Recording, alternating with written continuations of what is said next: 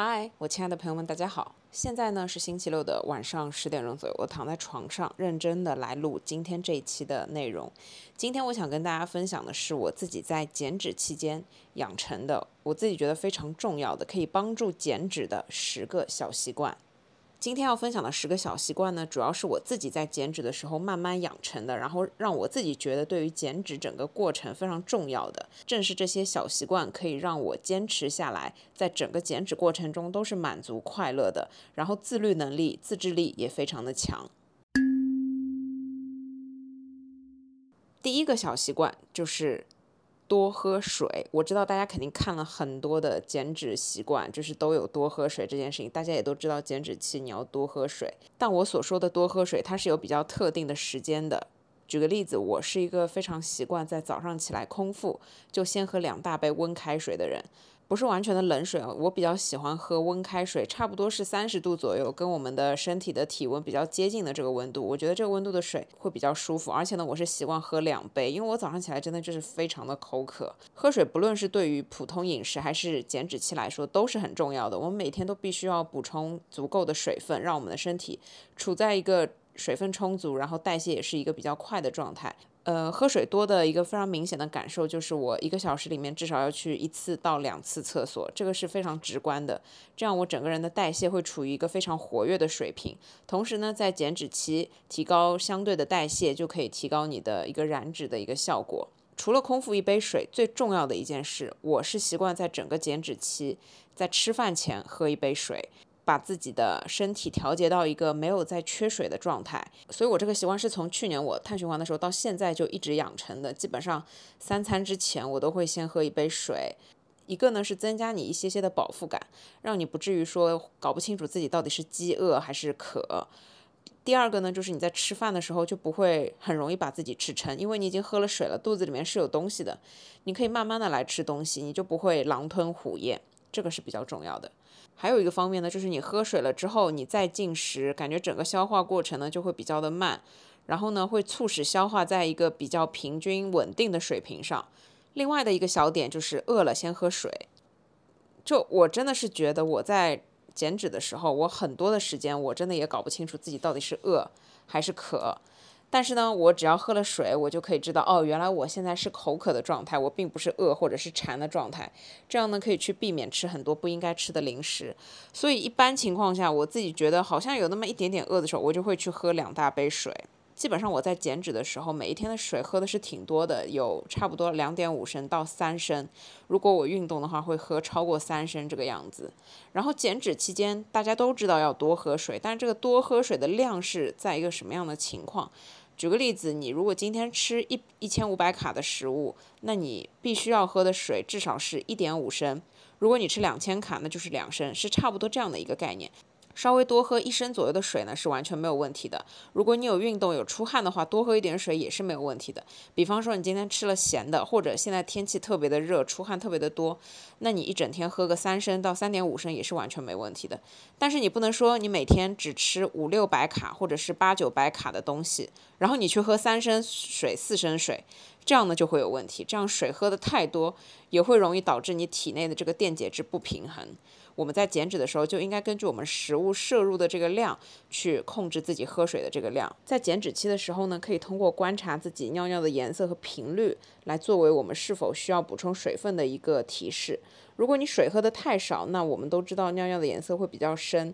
那这个时候就是人体在缺水的状态，因为这个时候你要进行节水，那你就会把你的尿液进行一个浓缩。然后，当你补充了足够的水分，你肾脏的工作压力就减轻很多。然后，为了保持身体平衡，它就会把多余的水分排出体外。所以在减脂期间，保持自己水分足够的摄入是比较重要的。那根据我的这个方法，空腹起来，然后上午你喝个两三杯，然后在每顿饭之前都喝个一到两杯，休息的时候呢也是差不多一到两杯。你可以去观察自己上厕所的频率。整个减脂期间摄入足够的水分，肾脏的工作压力就会减轻很多。这样呢，你的身体循环就是在一个比较快速的情况，也就是俗称的代谢会比较快。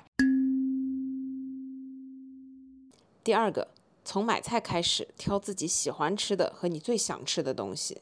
减脂期间饮食是非常重要的一个部分，甚至有时候到了九分靠饮食，一分靠运动这个程度。就因为我自己最近没有在特别高频繁的、高频率的去做健身啊、高强度的运动这样子。饮食真的是非常重要的一件事，所以当你决定下定决心开始要减脂减肥的时候，你一定是要开始选择一些对的食物。然后呢，甚至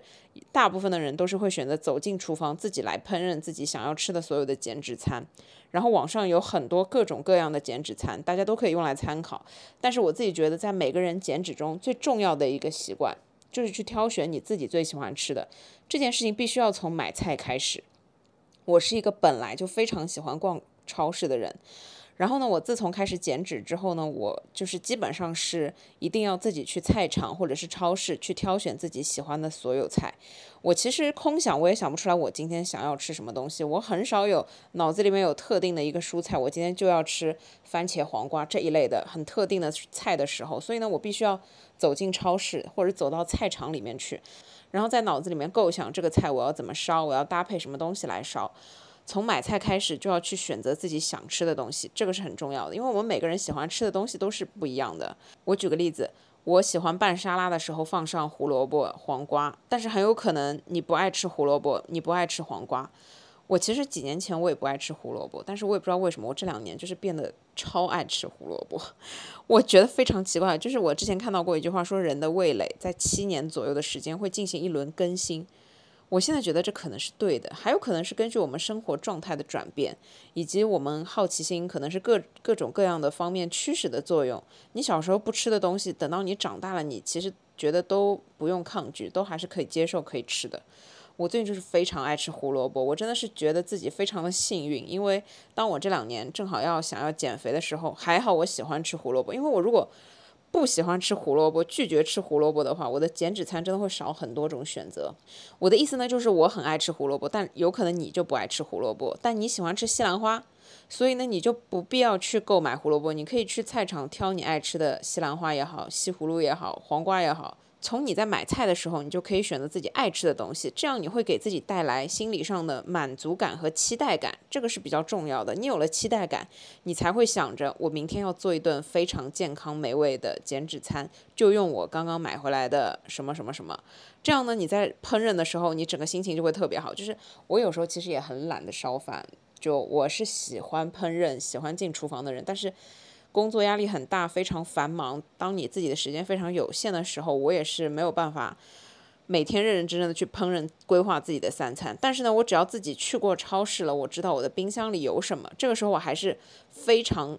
愿意去创造、发明、搭配我自己想要吃的东西。这样呢，还是一个比较有乐趣的，因为我觉得生活中。工作的压力已经很大了，我走进厨房去给自己做一顿饭，这件事对我来说已经是解压了。而且我在吃的时候，我真的还是挺开心的。所以呢，减脂期非常重要的这个小习惯，就是要去超市、菜场，亲自去挑自己喜欢吃的和自己想吃的东西。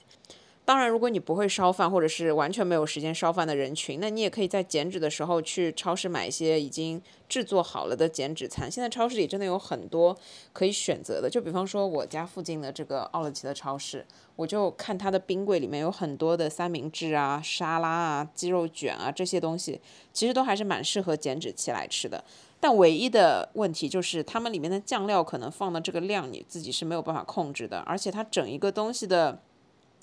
重量，你要是仔细去看的话，它可能一个三明治卷，它的重量是二百八十克、三百五十克。这些重量呢，对于减脂期来说，其实是稍微有一点重的。如果是做成这样一个鸡肉卷的形式，正常的摄入的量应该是差不多在一百五十克左右。那这样一个，你可能一份要分两顿来吃，其实也不是特别方便。然后还有一个最重要的原因是，超市里面这一些已经准备好的减脂餐，他们的蔬菜实在是太少了。就是我如果在超市里面买一个一个一半沙拉一半是肉加上米饭，它的蔬菜往往就是可能我两两三筷子就吃完了。这些蔬菜对于减脂期来说是完全不够的，所以可能碳水跟蛋白质在充足的情况下，它会有酱料里面的脂肪，外加呢就是蔬菜太少，这个是几个不足的地方。所以我觉得大家如果在减脂的话，可以根据自己的情况去尽可能的多摄入一些蔬菜。如果你买这些现成的减脂餐或者是简单的简餐，一定要去自己想办法扩大一点蔬菜的摄入，因为蔬菜的摄入是减脂中比较关键的一个点，蔬菜会给你带来水分、饱腹感、纤维，还有很多的维生素，这个是非常重要的。对，所以第二个点呢，就是建议大家从选购食材开始，去选自己想吃的跟喜欢的东西。第三点，安排一些健康的零食，并且计算热量，这个非常重要。我自己在减脂期的时候，我是挺喜欢吃小零食的，因为呢，我给自己规划的是三顿正餐加一顿零食，就是一天是四顿，是这样完全规划好的。我在这样一个完全规划好的状态，我因为有零食，它完全是我的快乐源泉，这样我就避免了我自己想要吃一些其他的不干净的垃圾食品之类的甜品啊，什么也好，因为我可以在零食这边完全按照自己的喜好去定制我想要吃的东西。我在减脂期间吃的最多的一个是蛋白球，它是用蛋白粉、花生酱、奇亚籽、椰子粉、亚麻籽粉等等混合成的一个球状的东西，然后给它放在冰箱冷藏。这是一个富含了优质饱和脂肪的甜的小甜点。另外还有一个我吃的很多的就是椰子油布朗尼蛋糕。椰子油布朗尼蛋糕呢，它就是用椰子油、鸡蛋、椰子面粉，然后我会放一点点的。水，然后再加上可可粉，还有零卡糖，搅拌均匀之后放进烤箱烤差不多五到十分钟。用看你用的是什么容器，我用的是一个可以进烤箱的非常小的迷你的一个玻璃的容器，烤差不多十五分钟左右。然后呢，我就可以把它切成一小块一小块的，然后我去计算它的重量。基本上呢，每一块的重量是在六十克左右。然后呢，我吃下去是两百卡的热量。这个就是一个富含了优质脂肪的。可可味道的巧克力小蛋糕，就是我非常喜欢吃这两个甜点。当然，我有时候下午也会吃一根香蕉，加一点花生酱，或者是吃一点椰枣啊、红枣啊、核桃啊这一类的小零食，还有无糖酸奶加上水果，这个我也很喜欢吃。就这几种都是我自己在减脂期间非常喜欢吃的健康的小零食。大部分是自己做的，因为自己做的这些小零食，你一个是很容易去计算它的热量，还有一个它是完全没有添加剂的，它是成分比较干净的，就是营养密度比较大的这些小零食，并且呢，差不多在减脂期间，我就会留一百五十卡到两百卡左右的这个热量是给到这些小零食的。小零食一定要计算热量，因为我们有时候吃着吃着，一不小心就会吃多。健康减脂非常重要的一个点就是你什么都吃，但是你什么都是要算好热量的。然后我把这两百卡的零食安排到我每一天的饮食当中，我每天吃起来真的都是非常满足和开心的。下午有小零食这一餐，我下午在上班的时候我就会特别的期待。然后到差不多下午三点钟、三点半左右，我就会去冰箱里面拿我自己准备的小甜点出来，然后好好的享受。有时候配上一杯咖啡，有时候配上一杯茶，然后你就会觉得。你就会觉得减肥真的一点都不痛苦。我在吃下午自己准备的这些小零食的时候，真的觉得非常的开心、快乐和满足。还是一样，如果你不爱自己进厨房做的话，你可以去选择一些网上的各种各样的减脂期的小零食。但重点是你要知道一个前提：吃这些小零食是不会让你瘦的，但是它可以提高你整个在减脂期间的幸福感，它可以帮助你度过这完整的一天、一周、一个月的时间。所以呢，减脂期的小零食还是比较重要的。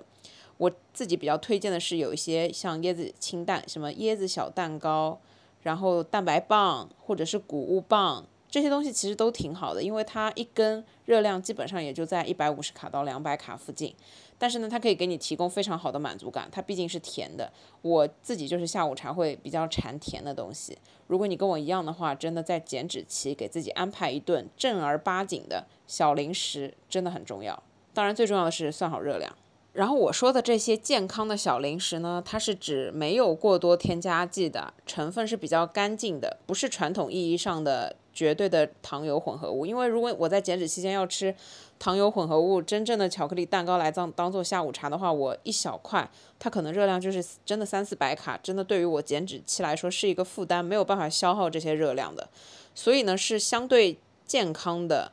配料干净的、营养密度比较高的这一些健康的小零食是推荐大家去吃的，嗯，坚果啊、谷物棒啊，或者是燕麦饮料啊等等的这一些，其实相对都是可以的，都算是比较健康的。下一个我要说的，把干净的蔬菜作为零食，而不是作为正餐。我最早开始减肥的时候，我就是给自己准备一大盆的蔬菜。比方说，我给自己准备一块即食的鸡胸肉，配上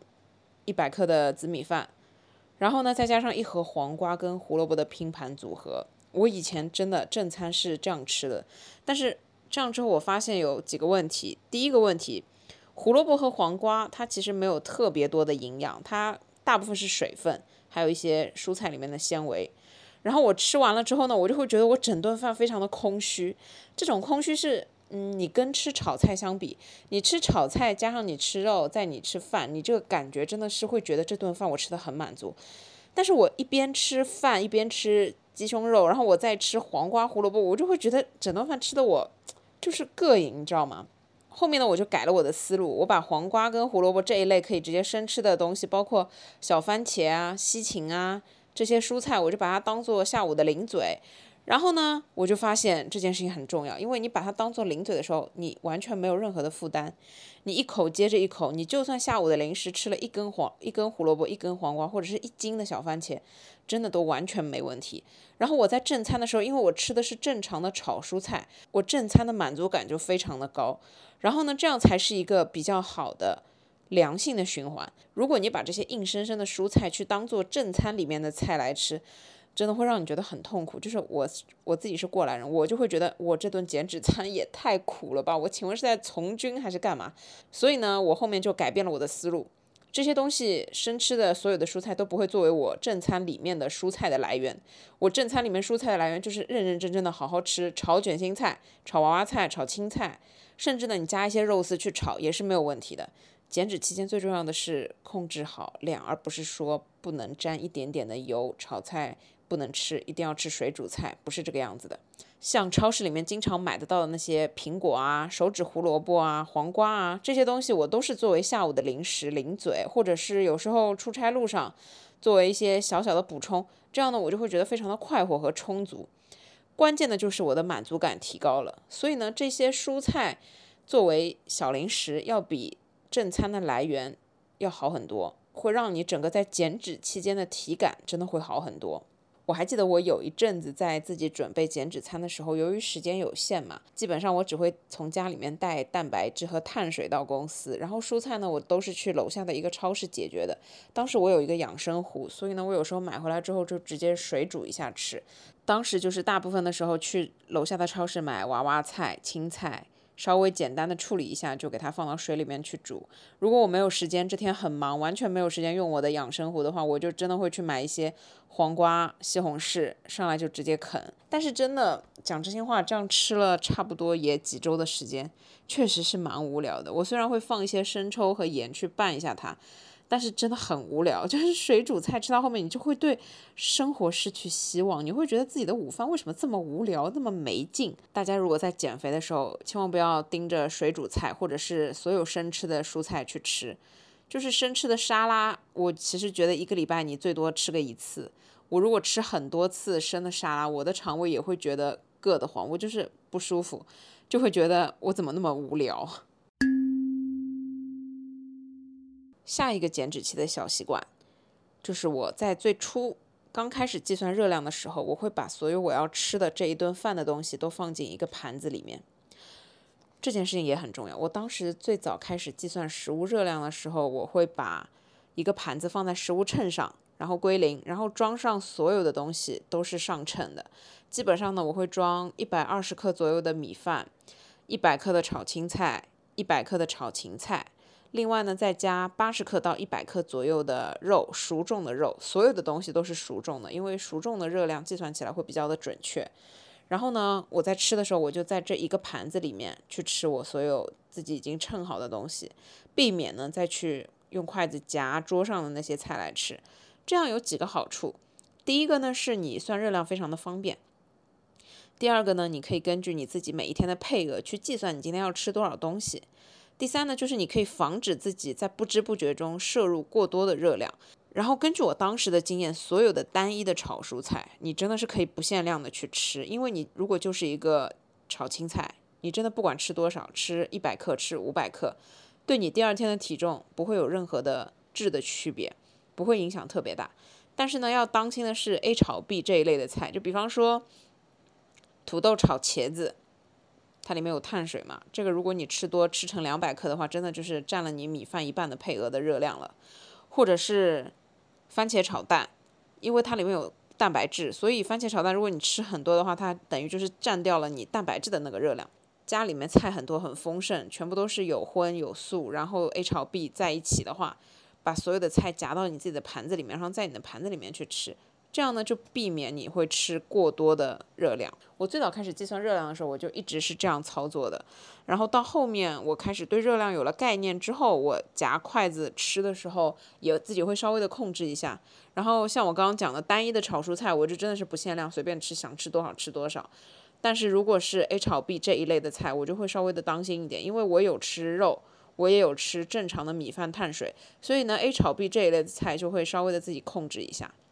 基本上我吃个三筷子左右就已经是一百克了嘛，所以到后面有概念了之后你就可以这样子来操作。但是最初完全没有概念，或者你也刚刚开始计算食物热量的话，你把你自己准备好要吃的所有东西夹到一个盘子里面，然后自己就吃盘子里面的食物，这是非常非常好的一个习惯，就会让你完全的严格的遵守自己给自己制定的今天要摄入多少热量的这个指标。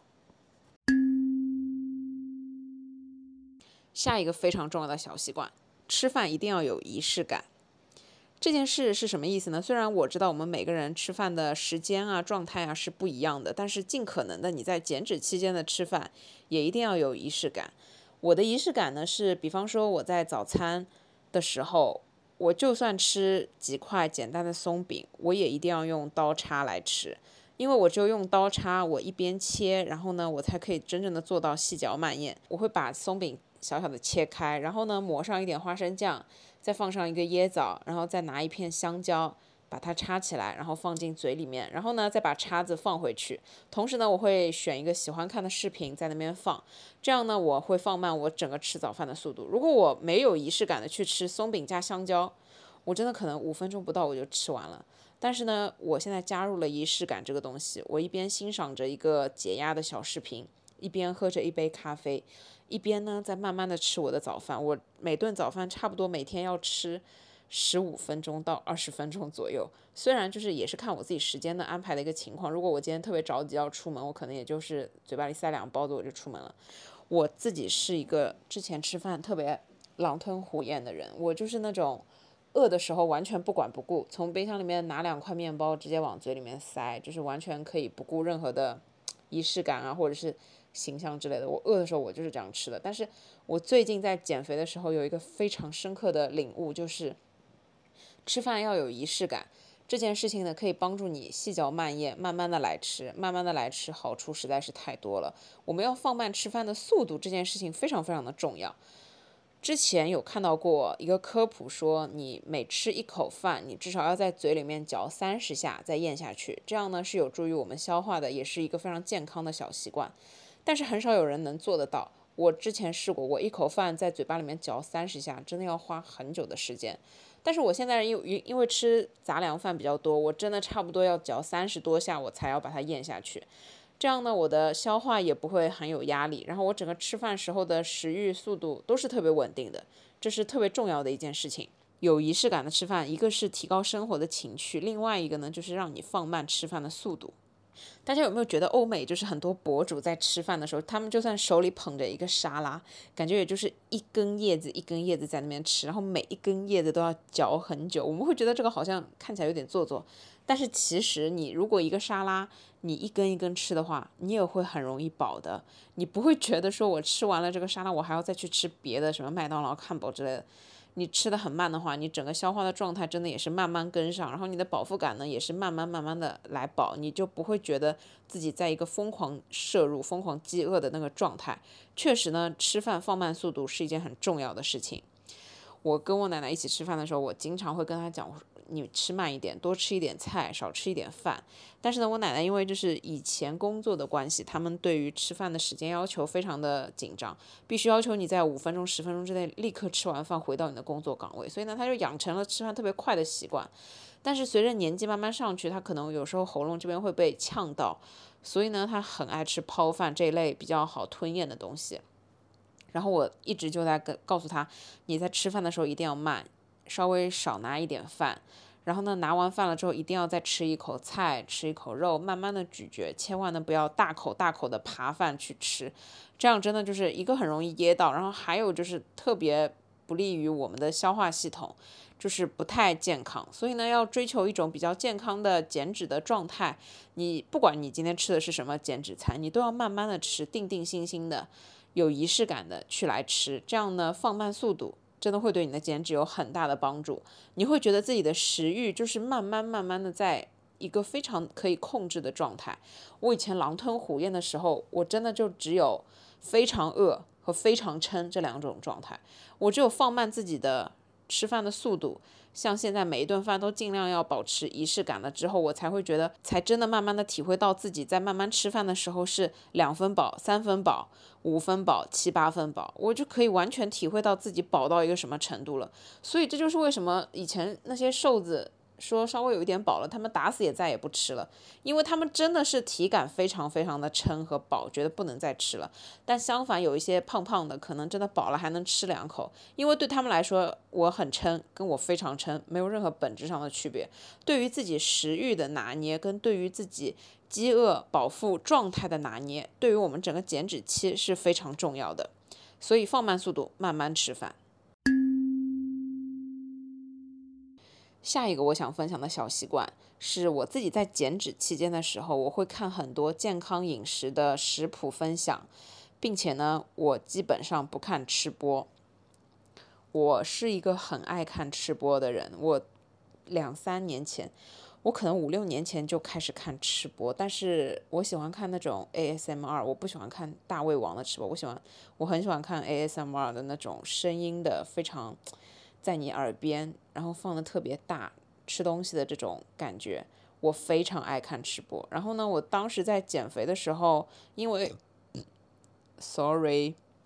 我之前在减肥的，我前两年在减肥的时候，由于苛刻自己的饮食，其实还挺厉害的。就是我明确的告诉自己，不能吃垃圾食品，不能吃甜品，不能喝甜的饮料，等等等等的。所以我在看吃播的时候，这个人吃的怎么垃圾，我就怎么爱看。我甚至很爱看那种专门一大一大盘子全部都是蛋糕，或者一大盘子全部都是巧克力，一大盘子全部都是汉堡、炸鸡、薯条、火鸡面拌芝士。就是我只要是减脂期完全不让自己吃的东西，我就特别喜欢看这一类东西的吃播。而且呢，我还会告诉自己，我因为自己不能吃，所以我看看吃播就够了，我也会感到非常的满足。但是事实是什么呢？恰恰相反。我们以为我们在看吃播的时候可以满足大脑对于这些食物的所有的欲望跟想法，但是其实我们看吃播的时候，胰岛素也是会分泌的，所以这就是为什么我以前只要一看这些蛋糕类的吃播，我就特别特别想吃蛋糕。我看了薯条汉堡的吃播，我真的很想吃薯条汉堡。我不看，其实真的没什么，但反而是我看了看他吃了这么多，我就很想要去感受他那一口咬下去的满足感跟那种豪华的感觉。所以说，看吃播其实真的不利于我们的心智、大脑在减脂的整个状态的平衡，反而是你自己把你的饮食规划在一个比较正常、均衡、健康、适合自己的情况下，这才是一个比较重要的状态。我后来呢就不看吃播了。为什么不看吃播？是我觉得有一些东西你看的太多了之后，反而会让你的身体激起对于这些食物的渴望，这不是一件好的事情。所以呢，我就慢慢的不看吃播。后来我发现，通过也不是很长时间的努力，我是可以不看吃播这件事情的。我就算不听这些声音，我的生活没有得到任何的变化，就是我的生活不会因为真的少看了吃播而怎么样。我曾经是一个那么爱看吃播的人，我就睡觉之前必须要看半个小时、一个小时的，然后我才可以安心满足的睡觉。我知道可能有很多朋友跟我一样，就是在睡前看这些真的会很放松，甚至呢有一些就是可能要听到这些声音才会真的帮你们助眠啊，或者是怎么样。但是后来我发现，如果你想要真的被助眠 ASMR 的话，你可以去看专业的 ASMR 的视频，就是他们会用一些特定的动作，然后在一个非常高级专业的话筒前面去做一些。摩擦的声音啊，洒水的声音，或者是轻轻敲打，这些声音也很助眠。这个东西比吃播，我个人觉得要健康很多，因为它看起来并不会让你的大脑产生这些遐想，然后让你去产生对这些垃圾食品的渴望。所以看吃播其实真的不利于我们的减肥。相反呢，就是你要去看一些健康减脂的分享。看健康减脂的分享有几个好处，第一个好处是 get 人家的减脂灵感，看看人家减脂期间的三餐是什么样子，怎么规划的。一般来说，做这些分享的人，他们的饮食是有可以被参考的可取之处的。就像我之前做了很多减脂餐的视频，是因为我觉得我自己这样吃又能掉秤，我又满足。大姨妈还正常，我又是一个非常健康均衡的状态，我就真的很想分享给大家，告诉你们一些关于食物的搭配，一定是你去选择食物，而不是食物来选择你。所以呢，大家在减脂期间可以多看一下健康减脂餐的分享，或者是健康减脂的分享。你不用去看那些什么五点钟起床的自律的一天的这种东西，让自己的压力感到越来越大。你就可以去看看一些正常的减脂餐的灵感，然后呢，从这些灵感里面去吸取一些你想吃的东西，去看到一些你自己可以去用来实操的一些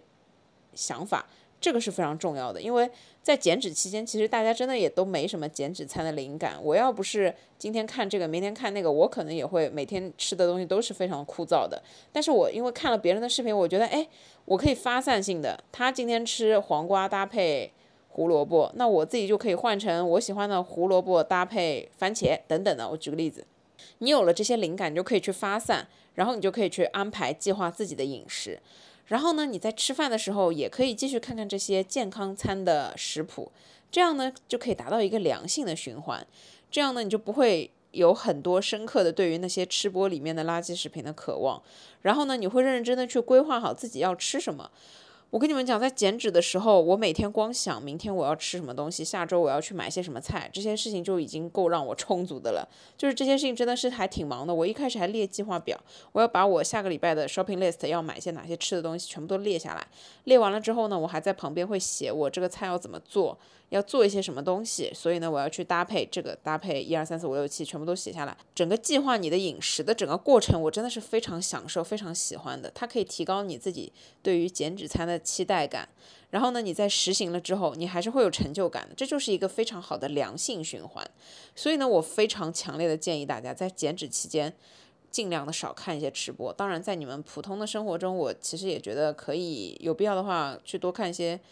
嗯，对自己生活有帮助的东西，当然放松解压也很好。但是你放松解压个十分钟、三十分钟，跟你放松解压两小时，这完全是不一样的概念。所以呢，去做一些稍微值得那么一点点的事情，然后多看一下健康饮食的分享，自己可以去参考的、自己可以实行的健康饮食，或者是健康的日常这一类的分享，会让你达到一个非常良性的循环的一个作用。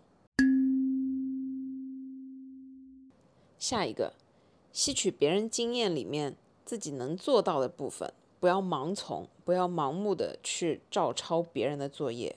我们在减脂的时候都会看很多其他人是怎么减脂的，然后有一些呢都是什么五点钟起来跑步一个小时，然后呢回来做一顿非常健康的早餐，然后呢出去买菜，然后呢回来烧饭，然后呢下午还要做个瑜伽，晚上呢再吃自己做的什么什么东西。就是有一些标榜着自律一天、高效一天，很多很多这一类的分享啊。但是其实人家的这个作息时间是人家习惯的，人家喜欢的，人家可以每天坚持做到的，所以人家可以随随便便的分享出来。当然，分享的初衷一定是你的生活就是这个样子，所以你去分享。当然，我也不排除很多是以拍视频为目的的分享啊。但我们现在讲的就是人家可以每天坚持的这一套流程。如果你看了这样的东西，你也希望变得跟他一样的身材，你也可以希望自己可以跟他一样减肥成功、瘦身成功，拥有一套非常健康的作息，然后你就去直接照抄他的作业，最后发现自己根本就做不到，那这整件事情就等于零。我们在看别人的经验、看别人的日常的时候，我们一定要去想清楚，我能不能做到这件事？我喜不喜欢你吃的这个东西？我能不能每天早上起来空腹就做有氧一个小时？我如果啥都做不到，那你们千万不要盲从的去跟人家做一样的事情，并不要期待你跟人家做了一模一样的事情，你就可以达到一模一样的效果，你就可以拥有跟人家一模一样的身材，这是不对的。因为我们每个人要根据自己每个人的身体的情况、工作、生活、作息习惯的情况去有自己的一套流程，这个是比较重要的。如果你盲从的去直接跟随别人的，这一套流程很有可能最后把自己累个半死，但是呢又没有达到任何的效果。空腹起来运动确实是对于减脂期来说比较好的一种燃脂的方式，但是呢，它对于整个减脂起到的作用，真的也就多个百分之五到百分之十。重点是大家要想清楚，人家是喜欢跑步的，人家早上五点钟爬起来空腹去跑步。但如果你就是不爱跑步的一个人，你再怎么逼自己，你也不会坚持下来这件事情。你只能去坚持自己喜欢的事情。作为一种健康生活的习惯，坚持下去，这个是很重要的。就像很多人说我不爱运动，那你是讨厌所有种类的运动吗？其实也不一定。像有一些人他也是很讨厌运动的，但是他就喜欢打打羽毛球、打打网球。有一些人他是讨厌跑步的，但是他愿意骑骑自行车。你总有一个自己可以喜欢、坚持。愿意去尝试的这样的一个运动的情况，你只有在你的减脂时候去加入你自己喜欢的运动，你才可以更好的配合你的减脂，你才可以去把你的减脂的整个状态提升到一个有活力的状态。只有喜欢的事情才可以坚持的下去。如果你不喜欢、很排斥这件事情，那减脂期间，一个是你会。半途而废，还有一个你会越来越讨厌减肥这整件事，因为它带给你的痛苦不仅仅是你需要去做一个自己完全不喜欢的运动，更重要的是短期之内你还看不到什么效果。所以我们在看别人的减脂经验的时候呢，我们可以参考，但是呢，千万不要盲目的盲从去照抄，因为每个人有每个人的习惯，我们每个人有每个人的爱好，你最了解你自己，你要给你自己制定一套你自己喜欢的流程，这样呢，你才可以健康的坚持下去。下一个我在减脂期间养成的好习惯，我在每顿饭后呢会习惯性的去散步一会儿。如果没有散步条件的话，我会站一会儿。就比如说我早餐吃完了之后，我一般就会站着做一些家务，然后一直到一个小时之后，我再坐下来开始办公。如果是午餐吃完了，我会出去扔个垃圾，慢慢的散步走个二十分钟到半个小时。不会太长，也不会速度很快，就是简单的那种小小的散步。如果在办公室没有时间出去走的话，我就会在办公室站着，然后呢来回的踱步一下。吃好晚餐也是一样，我会选择站一会儿，或者呢就是做做家务，收拾一下厨房啊，擦一下灰啊等等的。吃完饭之后站一会儿，不要马上坐下来。这件事情我自己觉得在减脂期间还是可以起到一个帮助你消化的作用。我之前在坐办公室的时候，我吃完饭之后就是坐着继续办公，然后那段时间呢，我就觉得自己的肚子有点大。它其实不是大，它就是整个比较松的那种状态。然后呢，当我有一段时间比较密集的坚持饭后去散步，那我就会觉得我那一段时间在。配合上我的运动，再配合上我的饮食，我的肚子呢就会相对的没有这么的大。通常呢，我在减脂期间是不会每顿饭都吃到十分饱或者十一二分饱的。我们都知道，如果吃的很饱很撑的话，去走一走是有助于消化的。但是你在减脂期，如果你吃到八九分饱，再去配合走一走的话，这整个过程会给你的代谢有很大的提升。第十个小习惯，我想说的就是你在下午的时候可以非常有仪式感的给自己泡一杯饮料。这个饮料呢，可以是茶、红茶、绿茶、茉莉花茶、菊花茶，随便什么茶，或者呢是抹茶饮料、抹茶牛奶之类的，或者呢就是柠檬水也是非常好的。我因为本来就是一个不太爱喝饮料的人，所以呢，我对于饮料的选择一般就是非常无聊的。陪同事一起去奶茶店，人家问我喝什么，我一般就是呃无糖乌龙茶，或者是柠檬水，或者是柠檬气泡水。我一般就会选这些非常无聊的东西，因为我真的就是我对奶茶真的还好，然后含糖的饮料我真的也还好，基本上呢是没有什么喝饮料的习惯。然后在减脂期的话，如果你想提升你整个喝饮料方面的幸福感，你就可以尝试自己去弄一些饮料。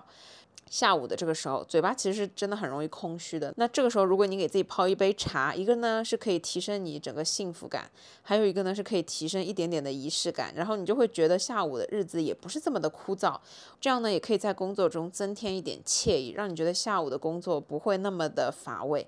我觉得下午和晚上这两个时间都是减脂期非常容易嘴巴空虚的这两个时间，所以呢，你在这两个时间段里面泡一些茶来喝是非常适合的。通常我是早上喝了一杯咖啡，然后我一整天就不会再喝第二杯咖啡了，因为我这几年就是在控制自己咖啡的摄入。以前我年轻的时候三两三年前吧，一天可以喝三杯或者是四杯咖啡，真的非常夸张。但是那时候的状态呢，我自己觉得睡眠也不是说完全没影响，还是有一些影响的，但是影响不是特别大。然后我最近呢，就是因为我后来长期的习惯坚持一天只喝一杯咖啡，所以我现在只要一天喝超过两杯，对晚上的睡眠就会有比较大的影响。所以我觉得咖啡因这个东西对身体来说也是有一个耐受程度的。那我们说回来，因为早上喝了一杯咖啡，所以我下午或者晚上，就算想要提升一点点工作的氛围也好，惬意的舒适度也好，我就会选择来泡一杯茶喝。我自己很喜欢喝袋泡茶，特别是红茶，我很喜欢喝英式早茶这一类的英式红茶，当做下午茶来喝，放一片柠檬或者放一点柠檬汁，再加一点零卡糖，这就更完美了。就是这个饮料没什么热量，然后呢，它又可以提升到去。